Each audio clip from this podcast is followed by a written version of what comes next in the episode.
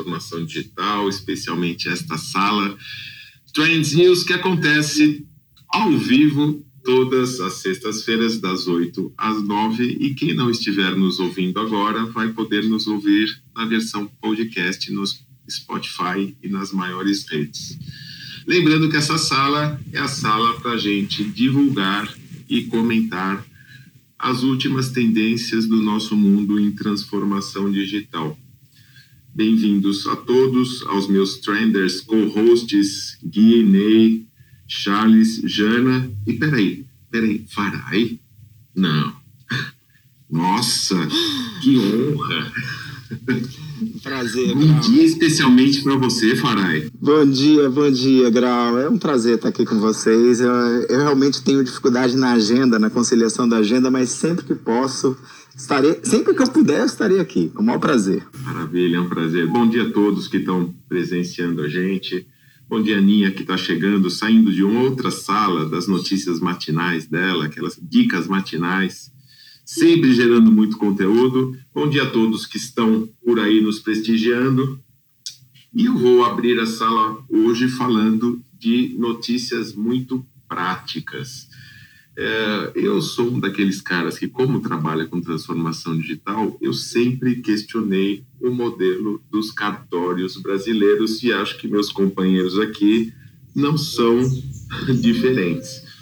Bom, o fato é que é, não dá para esperar uma inovação disruptiva nesse segmento, mas há uma luz no fim do túnel, uma inovação incremental. É, o sistema de cartórios brasileiro utilizando tecnologia blockchain, começou a aceitar reconhecimento de firma, inclusive por autenticidade, que é aquela que você está, tem que estar fisicamente, presencialmente no local, no cartório, usando tecnologia blockchain. Eu acho que já é um grande avanço. É lógico né, que nas entrelinhas você tem uma série de burocracia, validação por videoconferência, envio de documentações. Não poderia ser diferente, mas eu acho que já é um passinho. E uma outra segunda notícia é, de aplicação muito prática. Eu, eu há anos é, tento, tento não, eu consigo, vai, modéstia à parte, levar um pouco de transformação digital para o mercado de saúde. E nos projetos de hospitais, eu uso muito o conceito de tecnologia convergente, de olhar para todas as tecnologias, formação e comunicação, tecnologias médicas, facility, segurança patrimonial, automação, tudo de uma maneira convergente. É, e estou buscando sempre novas soluções. E a, a Amazon anunciou nos últimos, nas últimas semanas um projeto que está aplicando a Alexa em hospitais e clínicas de longa permanência, principalmente de, de residências de idosos nos Estados Unidos. Então, depois da pandemia, com todas as restrições e necessidade de isolamento, é, alguns líderes desse segmento nos Estados Unidos procuraram a Amazon com é, o objetivo de falar, poxa, não dá para usar Alexa aqui para a gente melhorar a comunicação, interação dos pacientes com os familiares remotos. E Alexa é, é, tem agora esse Alexa Smart Properties com essa finalidade. Eu acho algo bem interessante de trazer o que já está cada vez mais comum no dia a dia das nossas casas para aplicações corporativas. E eu queria, é, aproveitando né, o grande Farai, aqui é um cara que tem muito conteúdo, muitos projetos, é, abrisse aqui, depois de mim, a nossa sala. Dando um bom dia, Farai, o que, que você traz para a gente hoje? Eu sei que depois vai fazer um link com a nossa Olima Taninha. Nossa, que honra é, falar depois logo na sequência de você, Grau. Obrigado pela, pela abertura. E, como eu falei, é um prazer estar aqui com, com amigos, né? É, poder ouvi-los e, e, trazer um pouco de colaboração. Eu tenho duas notícias que, que eu queria debater. Acho que a mais é, quente, né? É o, é a, o anúncio né, do, do Facebook, do, do rebrand do Facebook, que já está causando polêmica, né? Porque a, própria marca Meta tem um monte de é, lojas de motocicleta e empresas espalhadas por aí, então já tem domínios já existentes e tal, mas eu não quero nem entrar nesse ponto. mas principalmente a, a repercussão que isso é, vai causar, é, o, o, investimento, no momento em que o Facebook está sendo bastante atacado, né, por conta dos seus algoritmos e que já é algo bastante conhecido até no meio acadêmico, Grau. A gente vê que 2015, 2016 tiveram muitas publicações em ciências sociais falando dos efeitos, né? É, vamos chamar assim, nocivos do uso das redes sociais, do Facebook especificamente, porque os distúrbios, né, de comportamento, né, pessoas ficam. Isso não, eu não estou falando aqui do que eu acho, né? Estou falando aqui de publicações em jornais relevantes, né? Eu, tô, eu fiz um compilado aqui só para a gente olhar para trás, para a gente pensar o que, que vem pela frente, né? Então, em 2015, 2016, várias publicações fazendo estudos dos comportamentos dos usuários, né, do, dessas redes sociais de uma forma mais ampla, mostraram pessoas que ficam mais menos empáticas, 40% menos empáticas. Então você você cria uma série de, de um distúrbio, né? Egocentrismo, por exemplo, é um negócio que tem que acontece muito porque você fica com aquela dopamina do like, né? A cada like que você leva, a cada seguidor que você recebe, é, para o que o Facebook, é, as, as, as, questões é, é, distúrbios, né? Que comportamentais que ele causa isso em, em pesquisas, eu me preocupo quando ele traz uma proposta como essa, o que está pensando é, com o poder que essas tecnologias de, de engajar ainda mais, porque agora tem um prazer ali de você estar tá no mundo virtual, de você estar tá usando realidade virtual e aumentada, uma, uma, uma capacidade imersiva dessa, da, dessa, do metaverso, o que, que isso pode causar? Eu sei que tem fatores positivos, né? Que, que isso pode caminhar para isso, mas dado o exemplo passado do que foi o Facebook, eu fico com o pé atrás sempre. E olha que eu, sou, eu não sou muito bom sendo advogado do diabo, Renato, porque normalmente eu sou muito adepto, a, ele adopta de, de tecnologia, porque sempre sou positivo.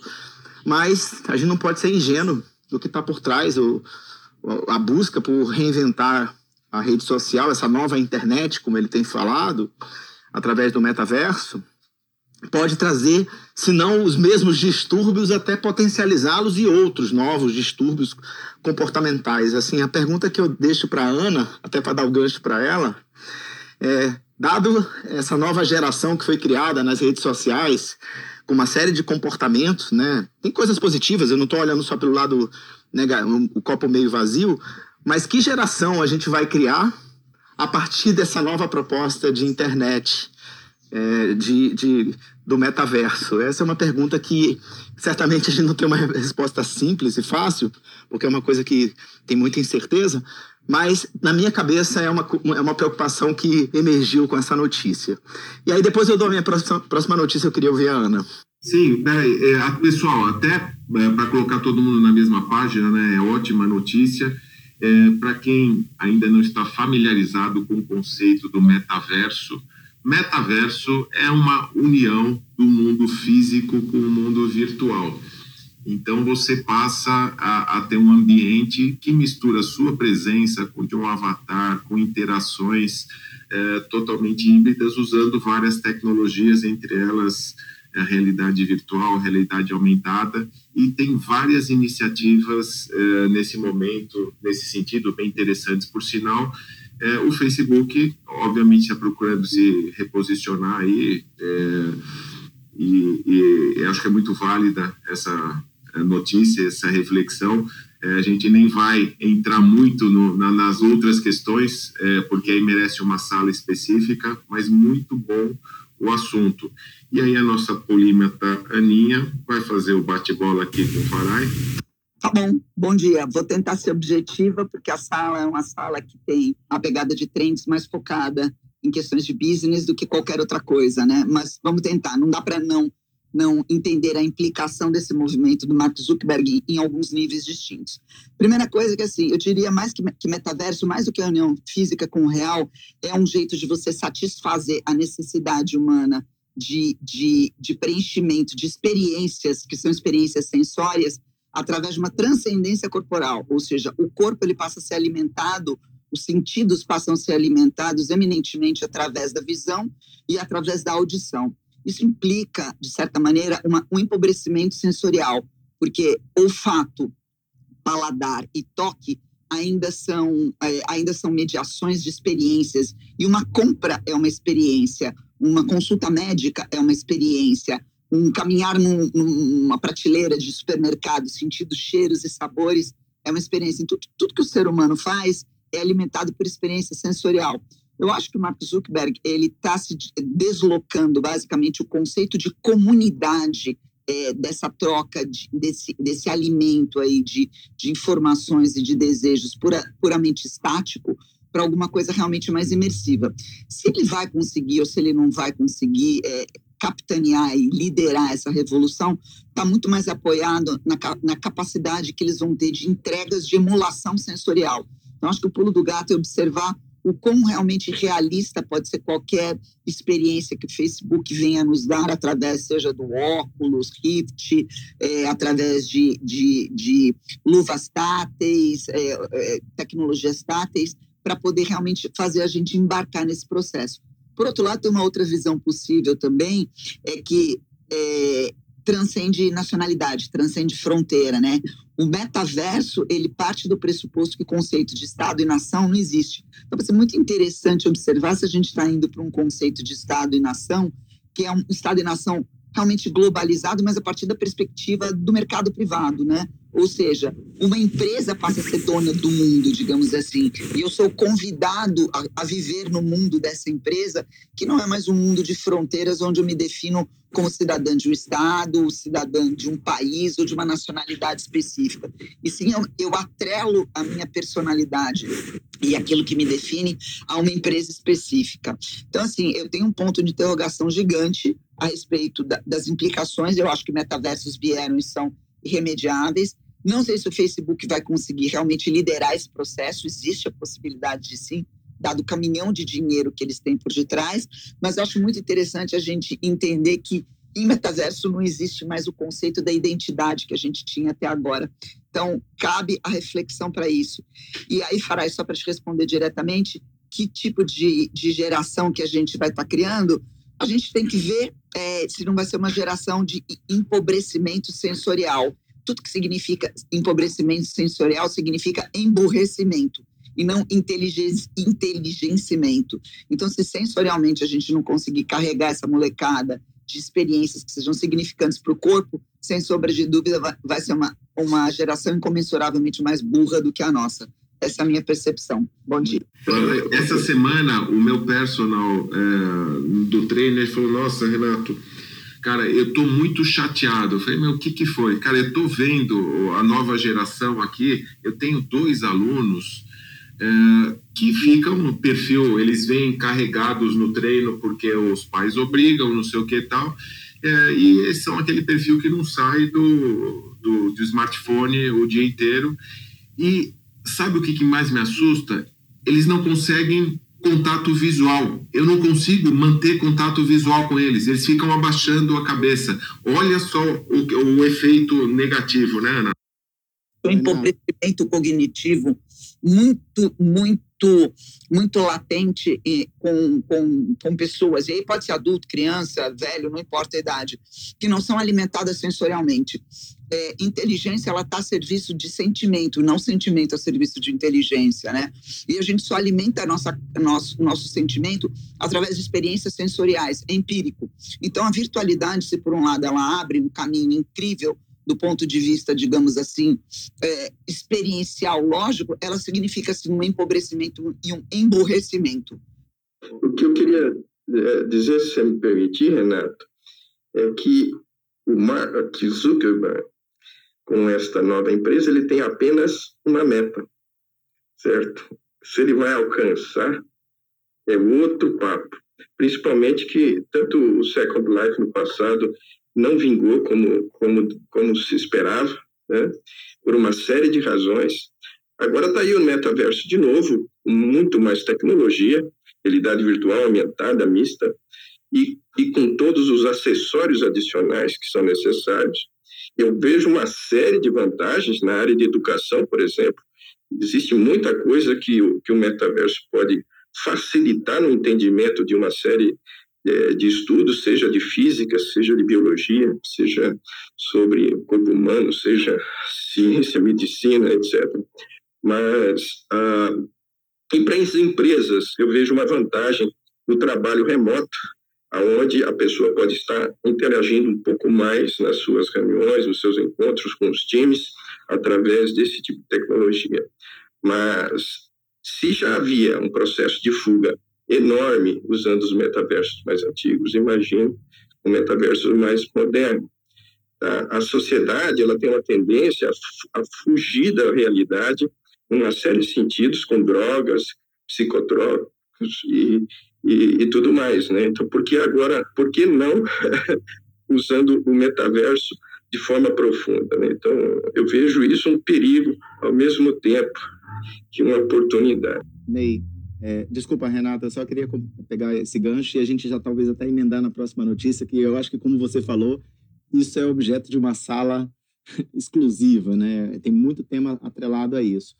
Mas o, o, fato, e aí eu estudei um pouco esse assunto, muito motivado pelos meus filhos, né? Eu tenho um filho de 17 e outro de, de 8, e ele é, usa, eles usam muito essas redes sociais, o Roblox, por exemplo, é, e, e, uma das coisas que eu vi nos estudos é que esse efeito da dopamina, né, orientado a, a tentar maximizar o, tempo de engajamento, ele gerou, é, afetou é, o, o, cérebro quase que com o mesmo efeito, né? Na, no estudo ele não mostra exatamente a similaridade, do que um alcoólatra. Então, do que um viciado em droga e um alcoólatra. Então, esses distúrbios né, comportamentais, é, motivados por essa maximização do engajamento através dessa dopamina, é, não, não foi positivo, segundo estudos da Universidade de Illinois, inclusive num paper que foi publicado por eles. Então, esse é um, essa é uma preocupação, é, Ney, mas, obviamente, tem os efeitos positivos. Mas, olhando pelo lado tecnológico, já trazendo uma notícia, que seria, mais uma notícia, Renato, que seria um alavancador dessa, dessas tecnologias acessórios, como o Ney muito bem colocou, eu queria dar um destaque do, do, também, Renato, do, do leilão do 5G. A gente vai ter o leilão do 5G no dia 4, foram 15 propostas já apresentadas, isso já se demonstra um sucesso.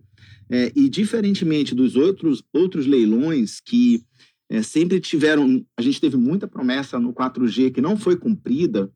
Os leilões passados eram leilões arrecadatórios, eram leilões em que o governo arrecadava um, um dinheiro, você pagava pela, por aquela concessão, por aquela frequência. Esse não é arrecadatório. Esse é não arrecadatório, aliás. Ele, ele é, um, é um leilão em que é, estima-se arrecadar, colher, vamos chamar assim, 90 bilhões de, de reais, sendo que 80 bilhões desses 90 são destinados a inve investimentos. Você vai dizer que investimentos você vai fazer em infraestrutura. Então, eu sou muito positivo em relação a esse modelo de leilão, sou muito otimista, porque se, se de fato uma promessa revolucionária, ele vai depender de muito mais fibra, de, muito, de uma infraestrutura que no Brasil é muito precária.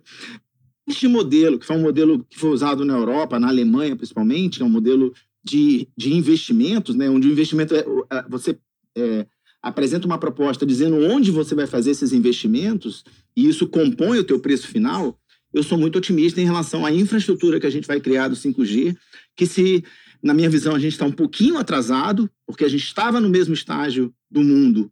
E aí a pandemia, essas confusões aí de políticas até em relação à China e outros players que não poderiam, etc. Toda essa discussão fez com que o leilão, que aconteceria no meio do ano passado, está tá acontecendo agora no dia 4 de novembro. Então, isso está deixando a gente um pouquinho atrasado em relação ao mundo, mas temos tempo ainda de equiparar em termos de, de implementação dessa tecnologia. Lembrando que lá na Coreia já tem um milhão de, de assinantes usando 5G, só para vocês terem uma noção, é, com a KT, com a Korea Telecom.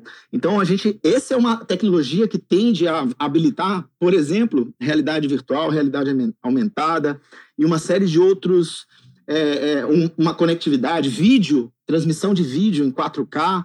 É, ou seja, tem uma série de coisas que. Então, essa notícia é muito positiva. E o mais interessante, para fechar como foram 15 proponentes, a gente teve, sim, as principais operadoras, mas tivemos muito, muitos fundos de investimento, BTG, por exemplo, a, aplicando lá para esse, esse leilão, e outros players menores. O que me chamou a atenção foi os pequenos ISPs em consórcio. Quando eu falo pequenos ISPs, a gente chama de ISPs competitivos, são os provedores aí que estão nas franjas das redes, é, que, que provém muitas vezes internet de ótima qualidade, mas que não são os incumbentes, né? os donos das, das grandes redes, como, por exemplo, Vivo, TIM, vai mexer um pouco com esse dinamismo competitivo que a gente tem no Brasil e com uma infraestrutura muito mais robusta.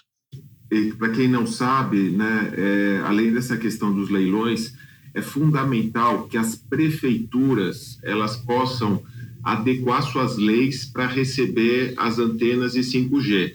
Então, no, no, movimento que eu ajudo a liderar, o Brasil 5.0, a gente tem toda a regulamentação pronta para as prefeituras poderem colocar nos seus municípios e receber o 5G. Então, se alguém tiver, tiver interesse, entra em contato comigo ou pelo site brasil50.org.br, que eu posso dar maiores informações. Excelente, Farai. Ney, você queria contribuir? Sim, é, cidades inteligentes, como você mesmo falou das antenas nas cidades e as legislações, vão ser aceleradas né, com esse tipo de processo. A indústria 4.0 vai ser acelerada com 5G. Né? Tem um punhado de de uh, organizações que trabalham com tecnologia, que estão esperando o 5G estabilizado para lançarem seus produtos e serviços em, em cima dessas redes.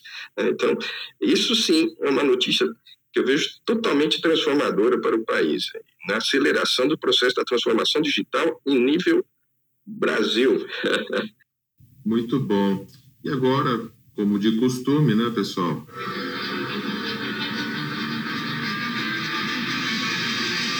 diretamente do mundo dos games, Charles Schweitzer. Bom dia, bom dia a todos. Adoro esse negócio. Dia, eu, eu, me sinto um astro entrando em campo assim. Essa Você é um astro. Saiu, saiu na, na, reportagem lá das empresas mais inovadoras do Brasil, saiu bem na foto. É isso aí, é isso aí. Bom, é, eu, na verdade, assim, eu continuo com o meu compromisso de que inovação tem que ser útil para os negócios, para os colaboradores e para os clientes. E aí, bom, o resultado está chegando. Mas vamos lá, Renato, vamos falar do mundo dos games. É, eu vou trazer talvez uma perspectiva até mais positiva agora. Eu sou, eu sou um otimista incorrigível, né? A gente está falando do lado perverso, talvez, do, do metaverso. Eu vou falar do, do lado positivo agora. Essa semana saiu uma notícia, acho que interessante, né? Acho que para a gente dar uma, dar uma espiada como isso vai acontecer depois na prática com várias outras marcas em várias outras regiões.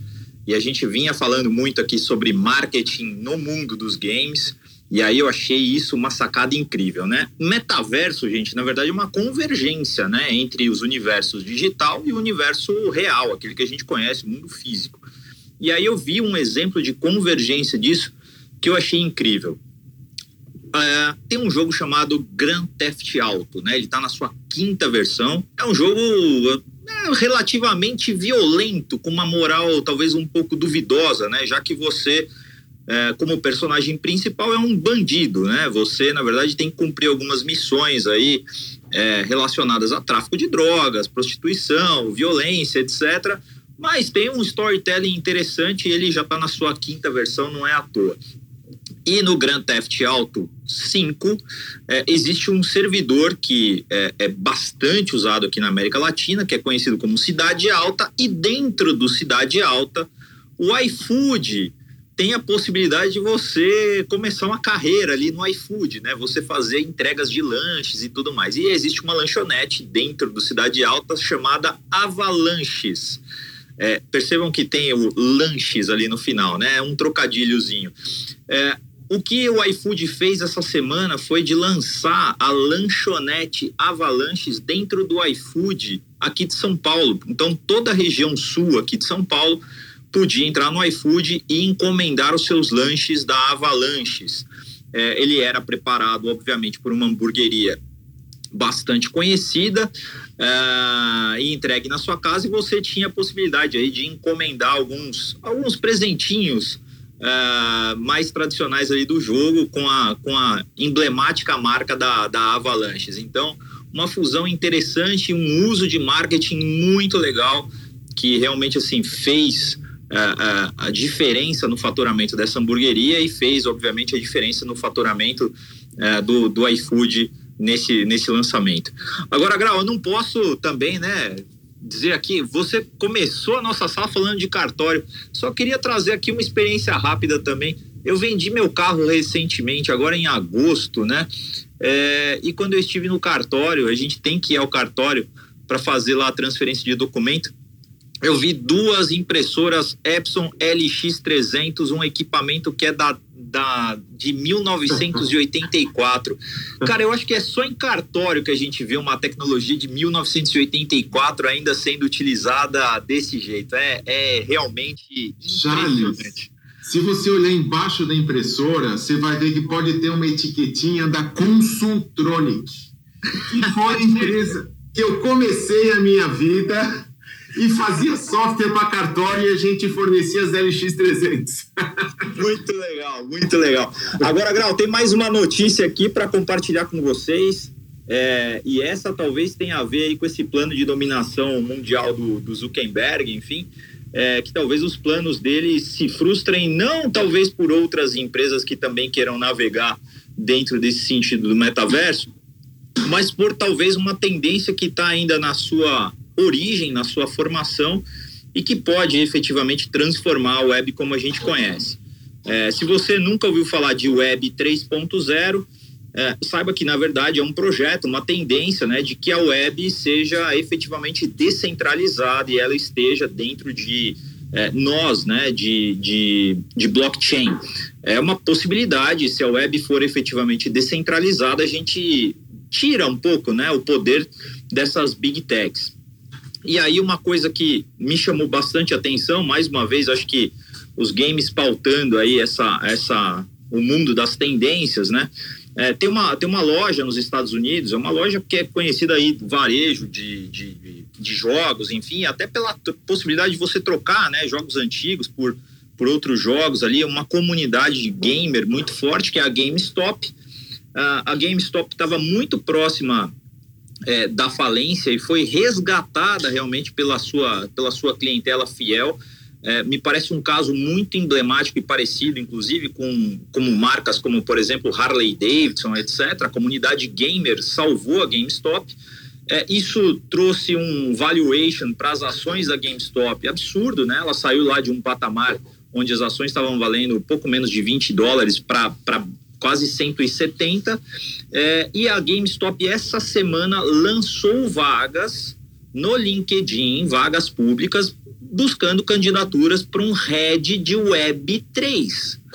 Então, a, a GameStop é, começando a surfar realmente uma, uma tendência aí que pode descentralizar a internet como a gente conhece, e isso pode, de fato, minar aí os planos desse pessoal que quer controlar tudo, né, e ser o, o onipresente dentro da internet. Grau, são essas as minhas notícias do dia. Games, mais uma vez, pautando as tendências. Muito bom, Charles. E na verdade você deixou o hashtag se cuida aí, marque, né? Não me venha só com a sua meta aí, porque tem gente trabalhando em outras, outras iniciativas, né? E aproveitando que a gente, dentro dessas do, do... Opa, fala, Ninha. Não, era só para fazer uma piada. O pessoal vai dobrar a meta. e quando a gente dobrar a meta, quando a gente chegar, a gente dobra a meta, né? Muito bom.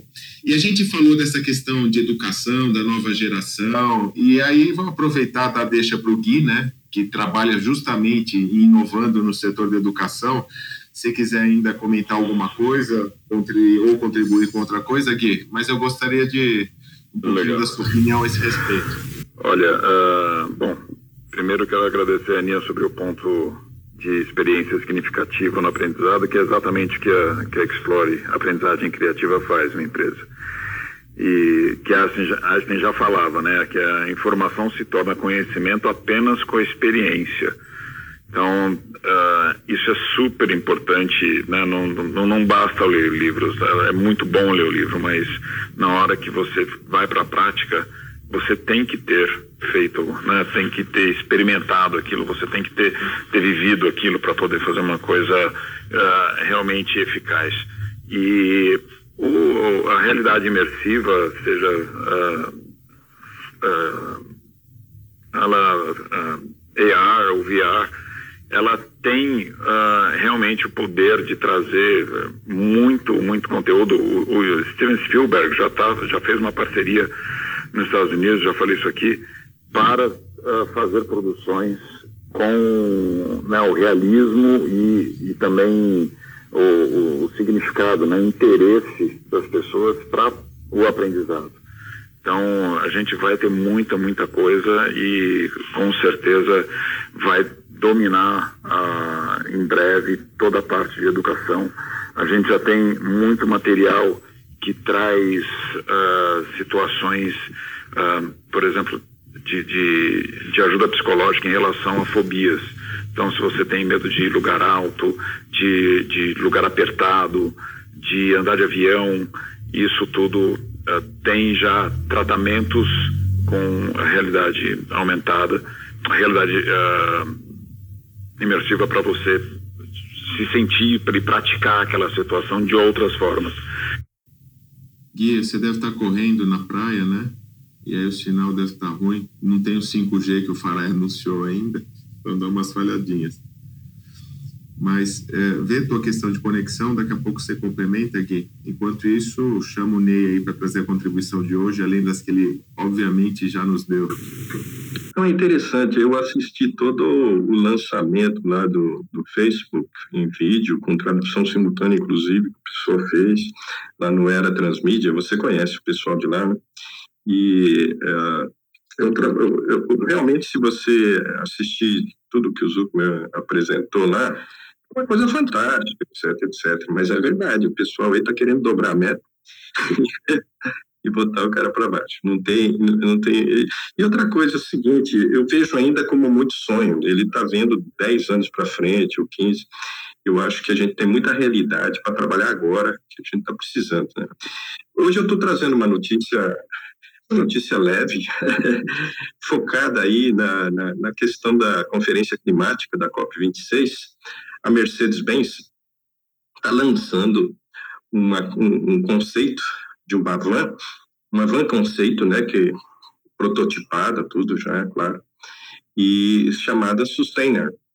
E nesse trabalho é muito interessante, porque além de ser um veículo elétrico, ela trabalhou muito uh, os, os, conceitos voltados para sustentabilidade, as questões ecológicas em geral, uh, as preocupações com o ambiente.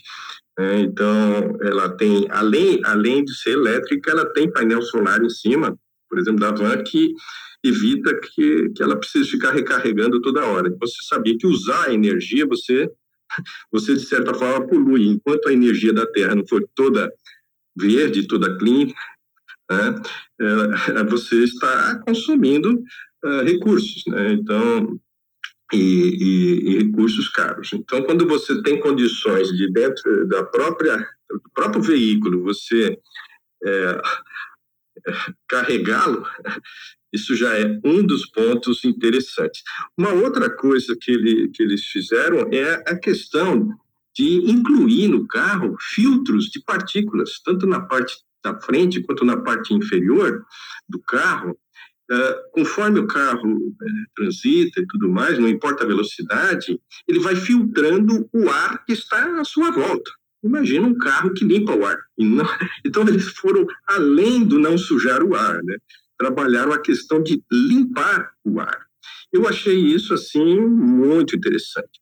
Sabe quando você usa o freio do seu carro, você tem aquelas pastilhas, lá, aquele desgaste gera um pozinho tão fino, né, que vai para o ar e entra nos nossos pulmões, pulmões quando a gente respira. Então, é uma outra preocupação que eles tiveram. Eles, é, com freios a discos de ferro fundido, mas revestido com cerâmica, eles conseguem reduzir consideravelmente a quantidade de poeira que vai para o ar. Né? Então, e, fora isso, eles trabalharam uma série de outras coisas com todas, eh, várias peças do veículo, por exemplo, sendo é, obtidas de material reciclado. Tá? O enchimento é feito com lixo doméstico, que foi reciclado. A divisória da cabine é feita com palha natural.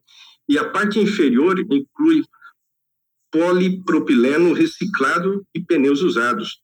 Tudo isso em termos de reciclagem e reaproveitamento da, daquilo que é produzido pela indústria, que, que volta para a indústria, reaproveitado para não gerar maior prejuízo aos recursos naturais que a gente tá, tem utilizado e que são limitados, né? A gente tem uma capacidade da Terra limitada que a gente tem que respeitar.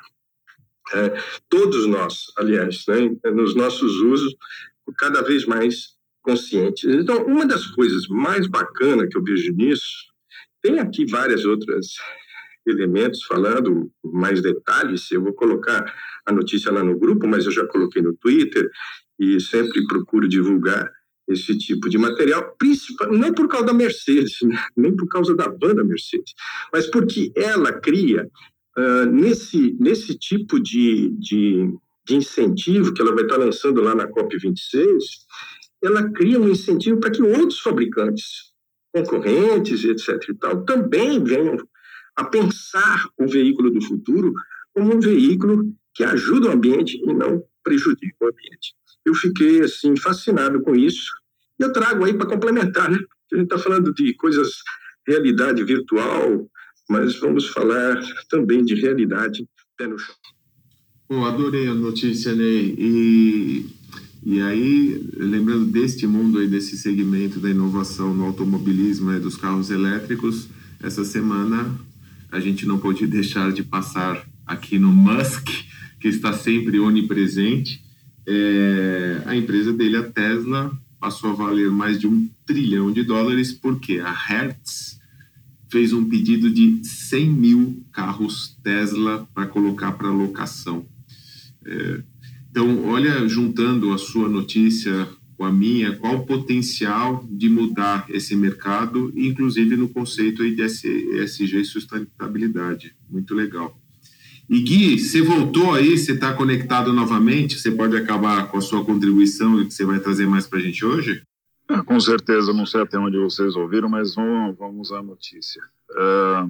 Seguinte, em agosto, a gente falou aqui sobre uma regulamentação do governo chinês que baniu o ensino privado com educadores estrangeiros. E isso foi uma resposta direta ao crescimento massivo da, da EdTech de Beijing, a VipKid, que levantou um bi de dólares e que valeria mais de 3 bi. E, e ela vai ter que encerrar as atividades aqui no, nos próximos dias, deixando para trás mais de 100 mil professores nos Estados Unidos que recebiam 20 dólares por hora. E e também atendia 800 mil crianças na China depois de oito anos de atividade. Então, é uma, um, foi um baque muito grande para as edtechs na, na China uh, e essa intervenção né, do, do governo, isso teve uh, um, no, no, ecossistema de investimento e, e não só para a educação, criou uma super insegurança, como a gente já falou aqui. Uh, as uh, americanas OutSchool e a BookNow estão assimilando esses professores, mas com certeza não vão conseguir assimilar esse volume todo de professores.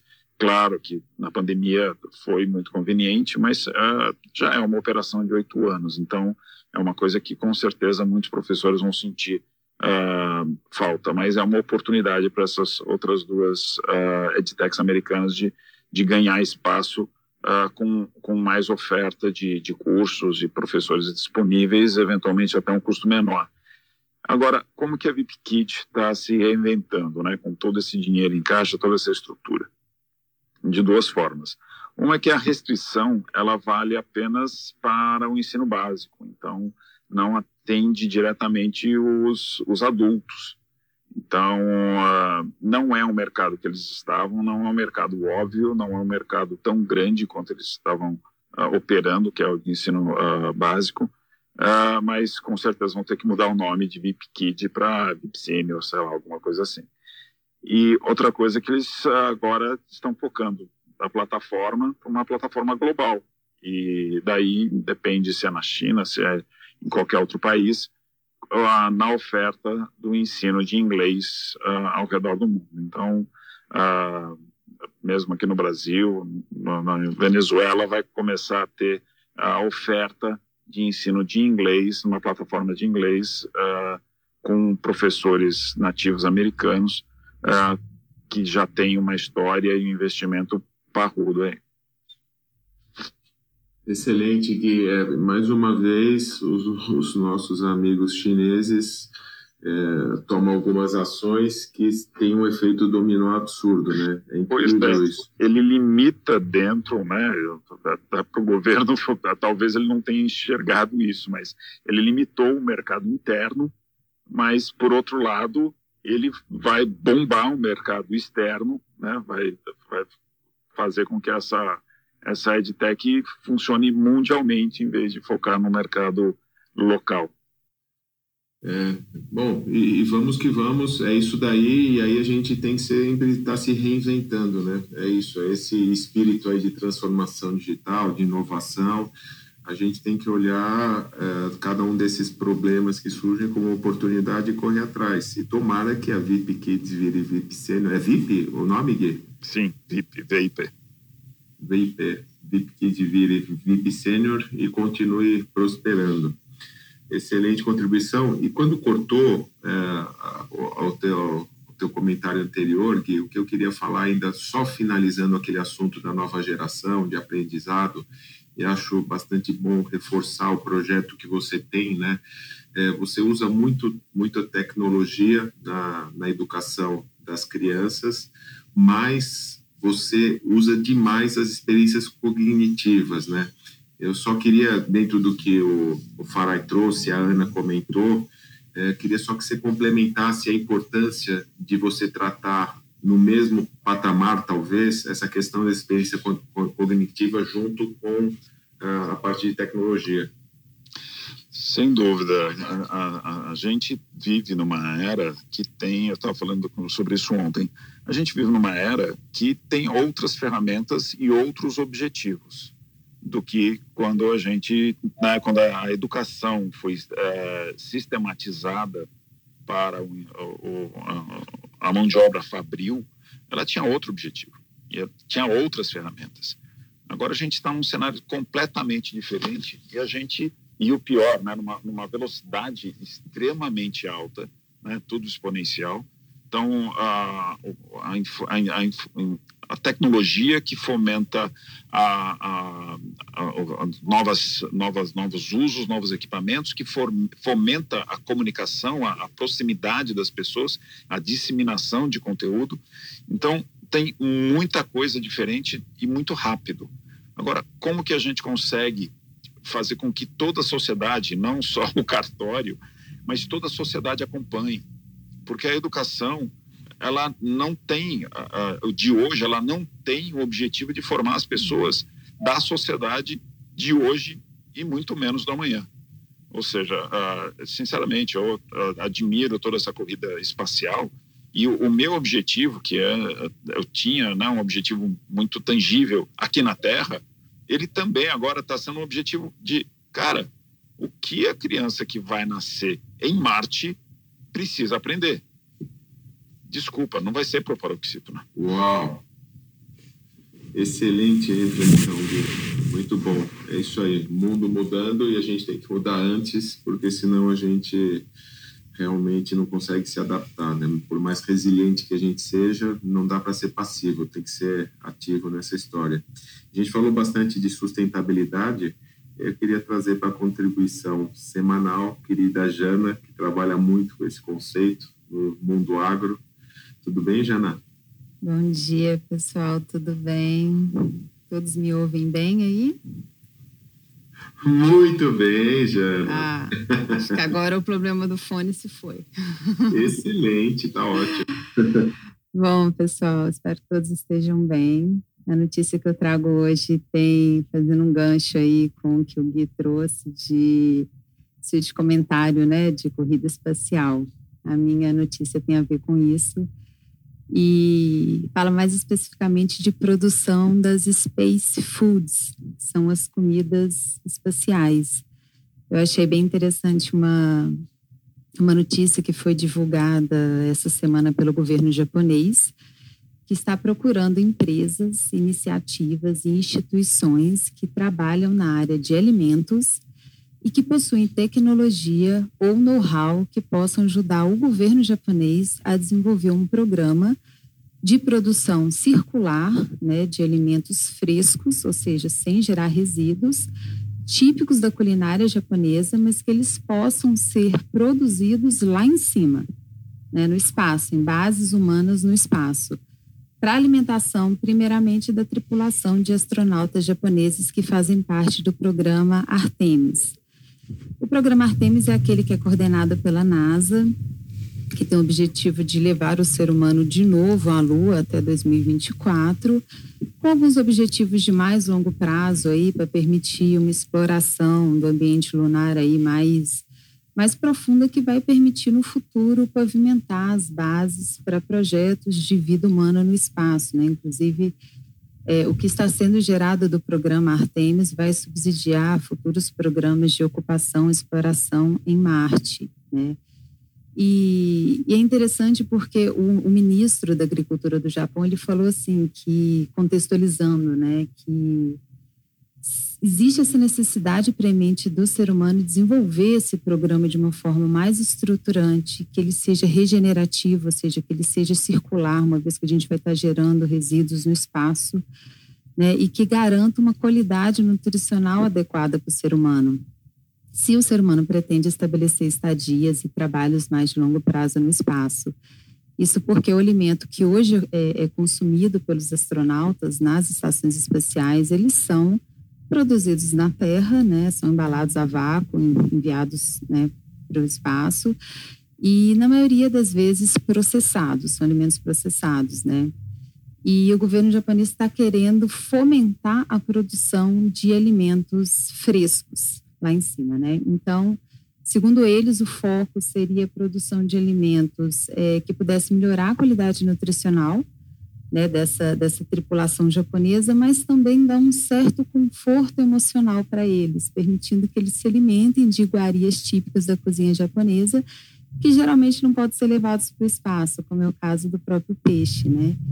Então, o governo japonês já, já direcionou aí é, algumas prioridades, como, por exemplo, tecnologias de produção de carne em laboratório ou produção de alimentos a partir do cultivo e fermentação de microalgas, que são tecnologias que permitem essa produção, né, com relativamente talvez nem tanta é, é, estrutura laboratorial e que possa ser produzida especialmente em bases espaciais na Lua e os resíduos serem aproveitados nesse próprio sistema de produção. Né? Claro que isso tudo vai passar por rígidos controles antes, aqui na Terra e tudo mais, antes de, de serem produzidos lá em cima. E eu achei interessante também porque o governo japonês, desde que ele entrou no programa Artemis em 2019, ele já vem cuidando dessa questão de alimentação da sua tripulação, né?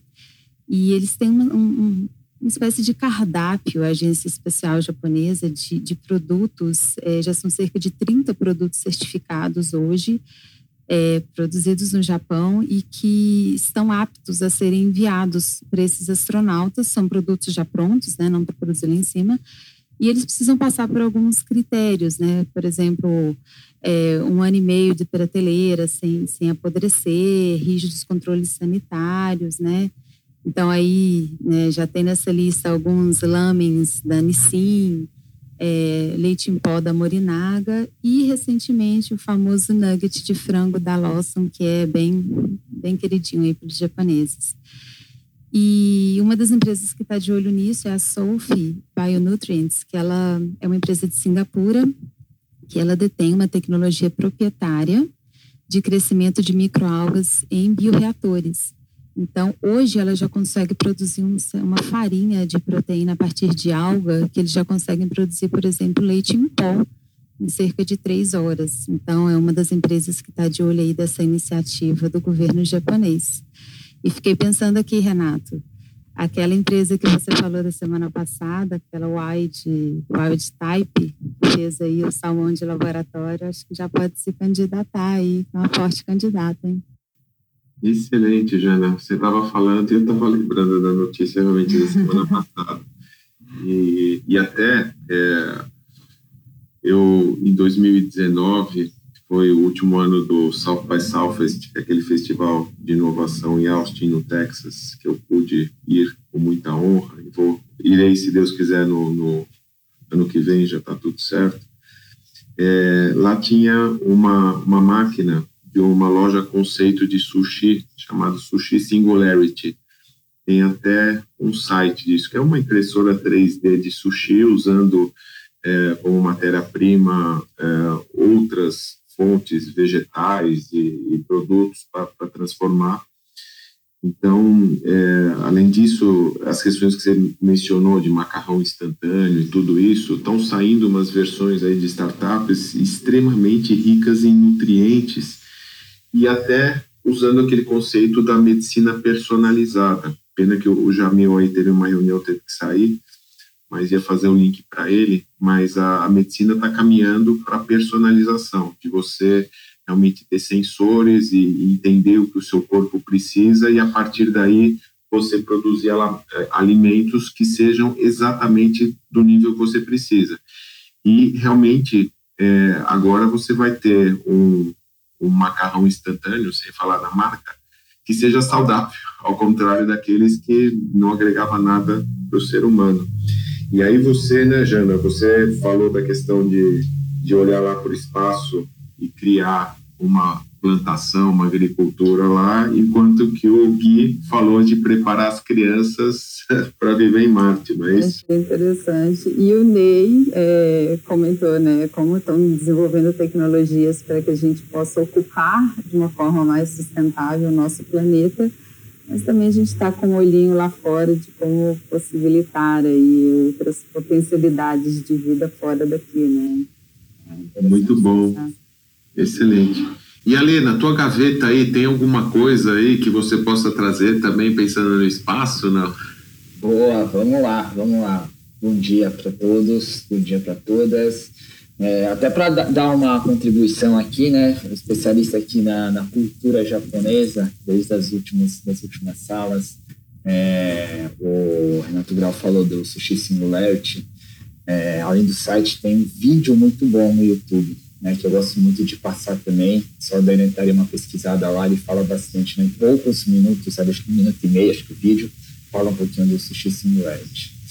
Uh, eu vou falar uma coisa aqui que, na verdade, é uma notícia que eu estava vendo essa semana, eu não consegui completar, que é o seguinte: uh, semana passada foi muito divulgada a primeira corrida é, de carros autônomos, organizada pela IMS, que é a Indianapolis é, Motor Speedway, né, que é uma das mais conhecidas, pistas mais conhecidas aí do mundo, eles organizam também vários eventos foi feito no dia 23 essa corrida. não consegui acompanhar, por isso que ficou pela metade a notícia.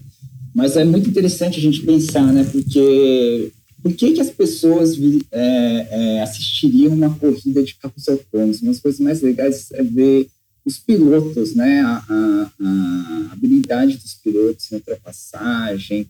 Mas aí eu até faço o link que, eu, que todo mundo aí falando de coisas interessantes e, e na sala de hoje.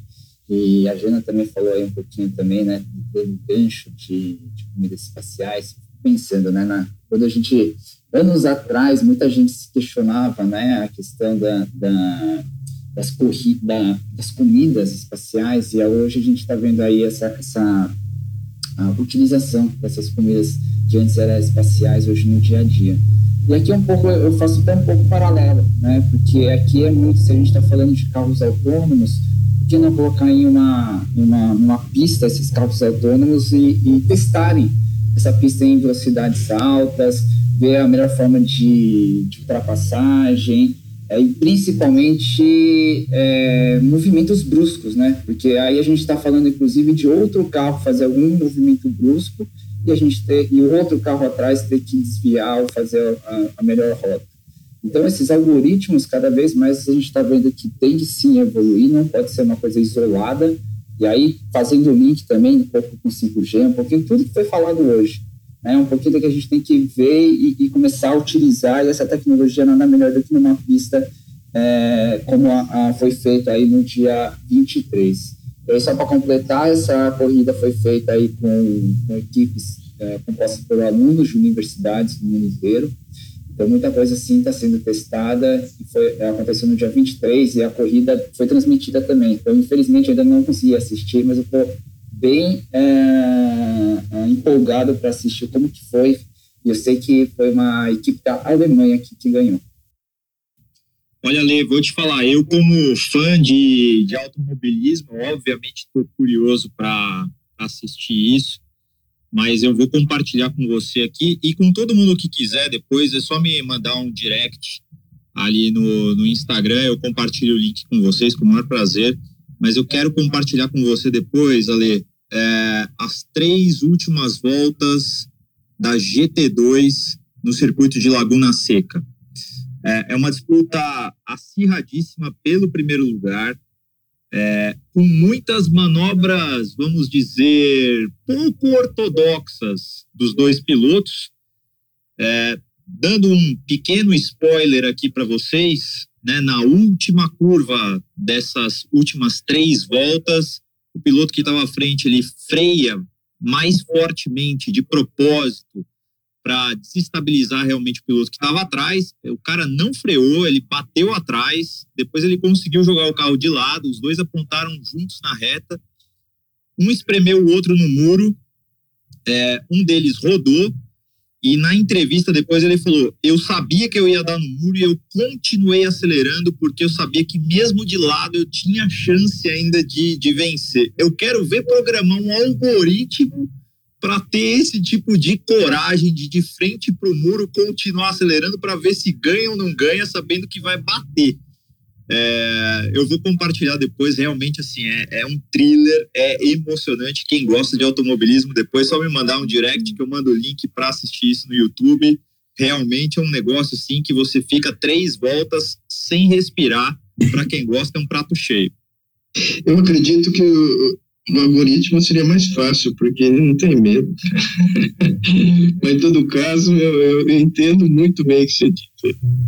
Charles, a gente não fala sempre da questão dos viés que muitas vezes tem no algoritmo, é pegar um piloto desse daí, colar no desenvolvedor e falar, ó, põe isso aí, não é? é inacreditável, gente, de verdade. Depois eu vou compartilhar o link com vocês aqui, obviamente. E de verdade, quem tiver aí na, na audiência aqui, se quiser o link, é só me mandar um direct lá no Instagram e eu vou compartilhar com felicidade aí com vocês o link para vocês assistirem. É um thriller, realmente três voltas das mais emocionantes. Que legal, muito bom. E, e Farai, é, como aproveitando aqui, né? Que é Farai. Oi, Grau, desculpa, deu uma picotadinha, mas estou aqui. Imagina, Fara, é que a gente está chegando no finalzinho da sala e a gente queria agradecer sua ilustre presença. Meu querido, é um prazer imenso. Sempre que eu puder, venho aqui aprender com vocês e trazer uma noticiazinha é, para contribuir também. Muito legal essa. Sempre que venho aqui, saio melhor do que, do que entrei. Todos nós. É um, é um período muito gostoso, né? Eu espero Sim. que. Fala. Fala, para aí. Não, não, eu só, só, só fiz esse comentário mesmo. Não, perfeito. Então, realmente, essa sala é, é muito gostosa para a gente que está aqui em cima, trocando, né? A gente está aprendendo em conjunto. É um super time, realmente é um orgulho estar com todos aí. E, e eu espero que realmente essa sensação que a gente tem aqui todos estejam sentindo que têm participado do nosso projeto. Hoje é a 33 terceira semana de Trends News, né, independente da rede social que falam isso, fala aquilo, o nosso projeto aí está indo muito bem, obrigado, muita gente elogiando e até por causa da versão assíncrona em podcast também. E eu vou pedir a todos, né, é, que abram seus microfones exatamente 9 horas da manhã da sexta-feira. Estamos fechando a sala, agradecendo a presença de todos e.